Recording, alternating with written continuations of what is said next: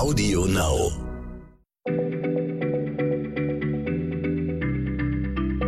Schneller Schlau, der kurze Wissenspodcast von PM.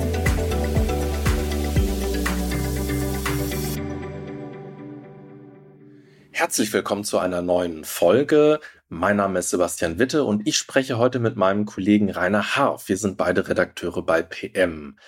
Rainer, du hast uns heute eine ziemlich große Frage mitgebracht und zwar, wie entsteht Bewusstsein? Also wie entsteht all das in unserem Kopf, ja, was uns Menschen vielleicht zum Menschen macht, unsere bewussten Gefühle, Gedanken, Erinnerungen. Ähm, wie keimt all das in unserem Kopf auf? Das vielleicht das größte ungelöste Rätsel überhaupt. Ich würde sagen, leg mal los. Ja, hallo Sebastian. Ähm, ja, das ist ein riesengroßes Rätsel natürlich und eine riesengroße Frage. Für uns Menschen ist es aber völlig alltäglich, also das Bewusstsein. Wir sind uns bewusst unserer selbst, unserer Umwelt, in unserem Kopf entsteht eine Welt bewusster, subjektiver Eindrücke und dieser Film, den nennt man auch den Strom unseres Bewusstseins, das ist die subjektive Erfahrung unseres Geistes und der Welt. Also im Prinzip die Essenz unseres Lebens und unseres Ichs, könnte man sagen aber eben so selbstverständlich uns das erscheint und so alltäglich, so mysteriös ist eigentlich ja das Phänomen dahinter. Ähm, gut, Naturwissenschaftler, die gehen davon aus, dass das Bewusstsein ein Produkt des Gehirns ist und von den Nervenzellen hervorgerufen wird. Das ist relativ klar. Äh, die untersuchen, wie sich das Bewusstsein verhält und teils mit ziemlich überraschenden Erkenntnissen. Okay, dann lass mal hören, an was denkst du da genau? Ja, also mh, zum einen, so sehr wir alles, was uns ausmacht, mit bewussten Gedanken, Gefühlen, Erinnerungen gleichsetzen, also die Kapazität des Bewusstseins, das haben Forschende halt in etlichen Versuchen erkannt, die ist überraschend, für mich zumindest überraschend begrenzt. Also wir können uns beispielsweise nicht mal mit zwei Gedanken wirklich gleichzeitig beschäftigen oder uns auf mehrere Sinneseindrücke simultan konzentrieren, auch wenn wir vielleicht manchmal das Gefühl haben, ja, wir sind eben nicht in der Lage, all das, was in uns oder um uns herum geschieht, gleichzeitig bewusst wahrzunehmen. Ja, stimmt. Das kann, glaube ich, jeder aus eigener Erfahrung gut bestätigen. Also ich nenne mal nur das Stichwort Multitasking. Allein äh, einen Text zu lesen und gleichzeitig noch irgendwo zuhören zu wollen, das geht schon schief. Also ähm, so weit scheint es dann mit unseren Bewusstseinsfähigkeiten gar nicht her zu sein, oder?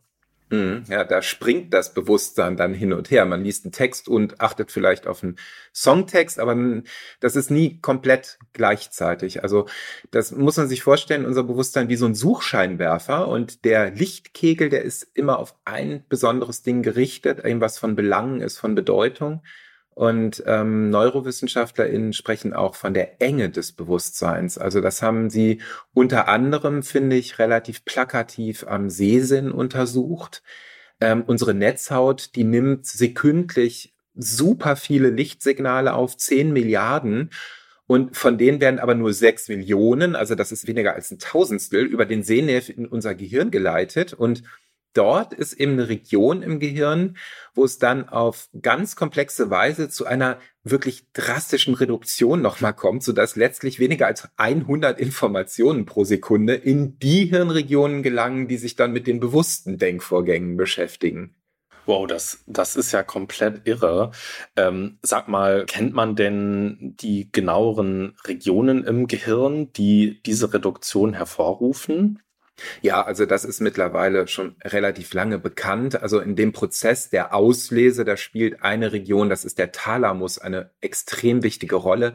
Das zeigt sich zum Beispiel bei ja, Menschen, die Verletzungen genau in diesem Hirnbereich haben, da kommt es zum Teil zumindest zum vollständigen Verlust jeder bewussten Wahrnehmung. Und die Forschenden, die nennen den Thalamus daher auch das Tor zum Bewusstsein. Also erst wenn ein Reiz in elektrischen Signalen verschlüsselt, eben dieses Tor passiert, kann überhaupt erst eine bewusste Wahrnehmung daraus resultieren. Und das ist eben eine von den Zellen unserer Großhirnrinde hervorgerufene Empfindung. Okay, und da wird's jetzt wahrscheinlich richtig spannend. Also dort in der Großhirnrinde scheint also das zu entstehen, was wir dann eben bewusst wahrnehmen. Was genau passiert da?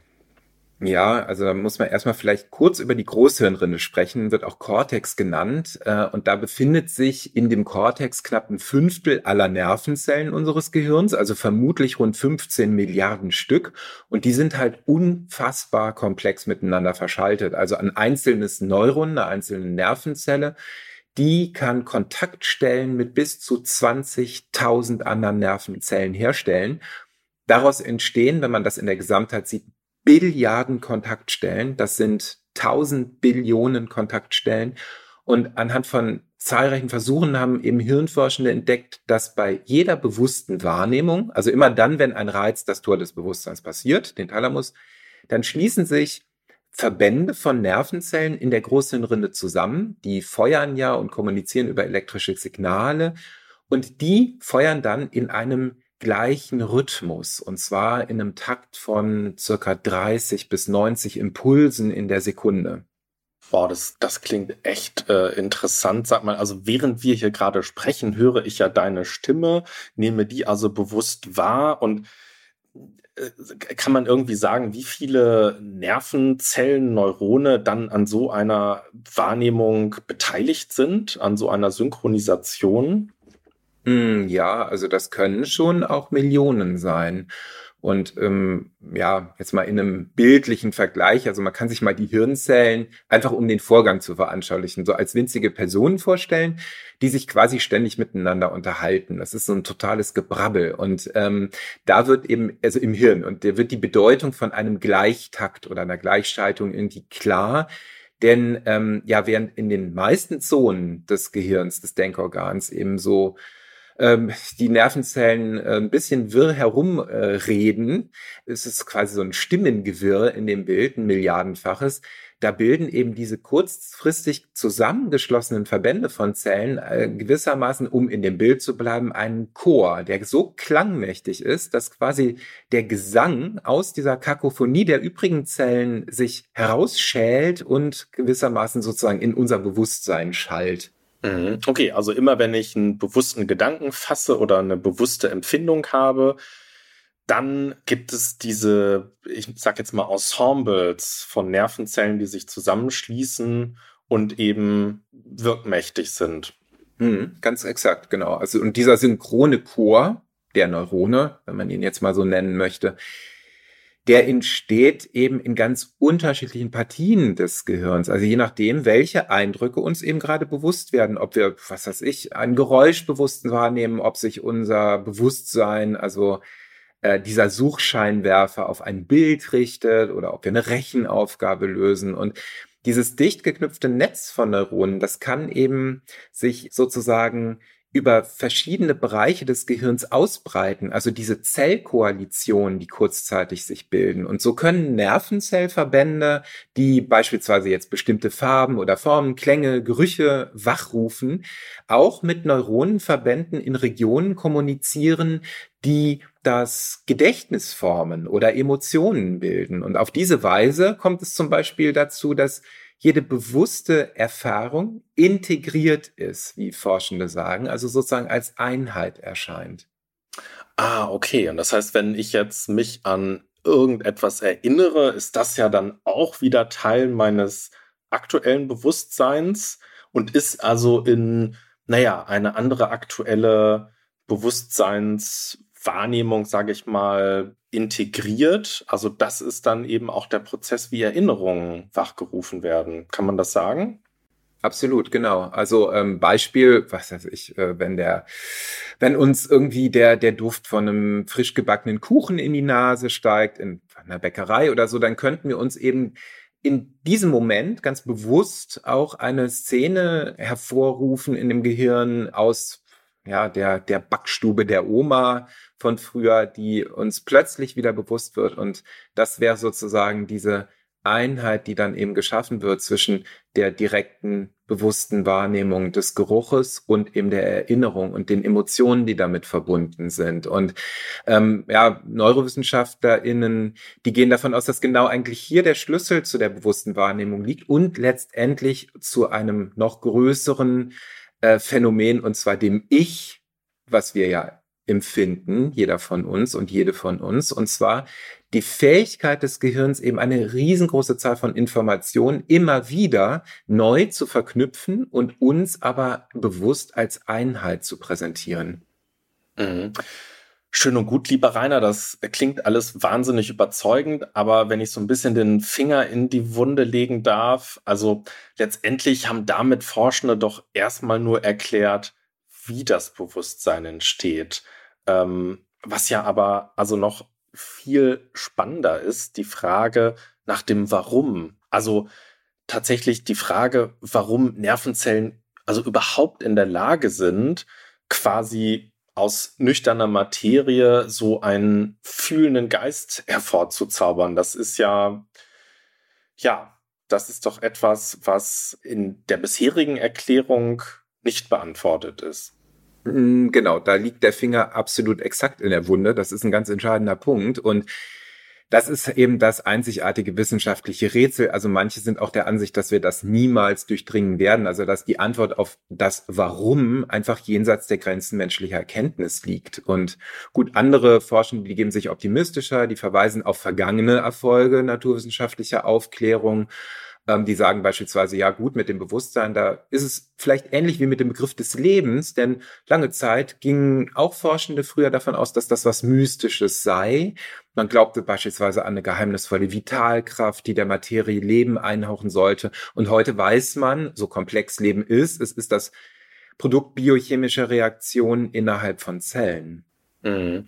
Aber äh, trotzdem scheint mir das beim Rätselbewusstsein irgendwie doch anders gelagert zu sein. Ich meine, also selbst wenn wir jetzt wirklich jedes noch so winzige Detail dieser neuronalen Kommunikation und der verschiedenen Ensembles, die sich dort bilden, wenn wir um all das wüssten, bliebe ja die Frage nach dem Warum immer noch bestehen. Hm. Ja, ja, ja, ja, klar. Also hast du vollkommen recht. Und es ist so, also da sich eben mentale Vorgänge und die Erscheinungen um uns herum so grundlegend unterscheiden, also ich sage jetzt einmal stoffliche Prozesse, Gewebe, Knochen und Blut, ist es so, dass auch ganz, ganz lange Zeit das getrennt wurde. Also der griechische Denker Platon, der hat zwischen Körper und Geist unterschieden in unseren vergänglichen Leib, so war die Lehre, sei eine körperlose, unsterbliche Seele gefangen, eine immaterielle Wesenheit, die ja außerhalb der Gesetze der Physik liegen würde. Und dieser Glaube an so eine solche Zweiteilung, der setzte sich tatsächlich auch bis in die Neuzeit fort. Und doch können ja die aller, allermeisten WissenschaftlerInnen mit diesem Dualismus eben nichts mehr anfangen, dem nichts mehr abgewinnen. Das würde ja im Prinzip bedeuten, dass dem Bewusstsein wie einst dem Leben ja etwas Magisches und Metaphysisches innewohnen würde. Okay, äh, damit würden sich wahrscheinlich heute Forschende tatsächlich nicht mehr zufrieden geben, aber sag mal, gibt's denn, gibt's denn da irgendwelche Ansätze, irgendwelche Ideen, die da in letzter Zeit vielleicht neu formuliert wurden, die das Rätsel ein Stück weit lösen könnten?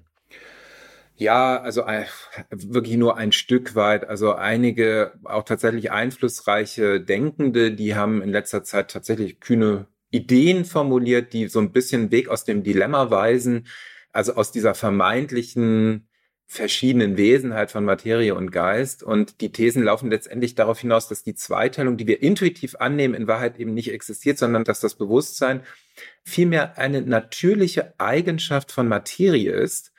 So einige, das klingt wirklich ein bisschen skurril, fast etwas verrückt, die sagen, dass jedem Materieteilchen ähm, ein klein wenig Bewusstsein innewohnen würde und dass es sich so vielleicht ein bisschen verhält wie eine Eigenschaft der Materie, ähm, andere Massen anzuziehen. Also sozusagen, ähm, es gibt die Schwerkraft, die man vergleichen könnte jetzt in einem Bild. Wir wissen, dass zwei massereiche Objekte, etwa Planeten, einander anziehen in jedem Materieteilchen steckt ein wenig sozusagen Schwerkraft drin oder die Anziehungskraft.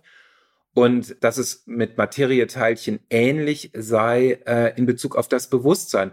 Aber weshalb überhaupt Materie diese Kraft entwickelt, die Anziehungskraft, weshalb also sich Massen anziehen, das können wir letztendlich nicht begreifen. Mhm. Aber ich verstehe den Charme dieser Idee, dieser Auffassung, weil dann ja tatsächlich einfach das Bewusstsein so eine immanente Eigenschaft der Materie selber wäre und man eben gar nicht mehr erklären müsste, wie es denn von der Materie zum Bewusstsein äh, führen sollte. Aber trotzdem, klar, das ist ja eine echt radikale Vorstellung, führt ja auch so über die traditionellen Grenzen der Naturwissenschaft hinaus. Ähm, ja, wenn es so wäre, könnte man natürlich damit tatsächlich das Rätsel Ich für gewissermaßen gelöst erklären. Ich würde sagen, mit, mit dieser inspirierenden Idee entlassen wir dann mal unsere Hörerinnen und Hörer bei der großen Frage zum Bewusstsein, lieber Rainer. Aber vielen Dank, dass du uns in dieses komplexe Thema so eindringlich eingeführt hast. Und ähm, ja, euch, liebe Hörerinnen und Hörer, vielen Dank fürs Zuhören. Bis zum nächsten Mal. Tschüss. Schneller Schlau, der kurze Wissenspodcast von PM.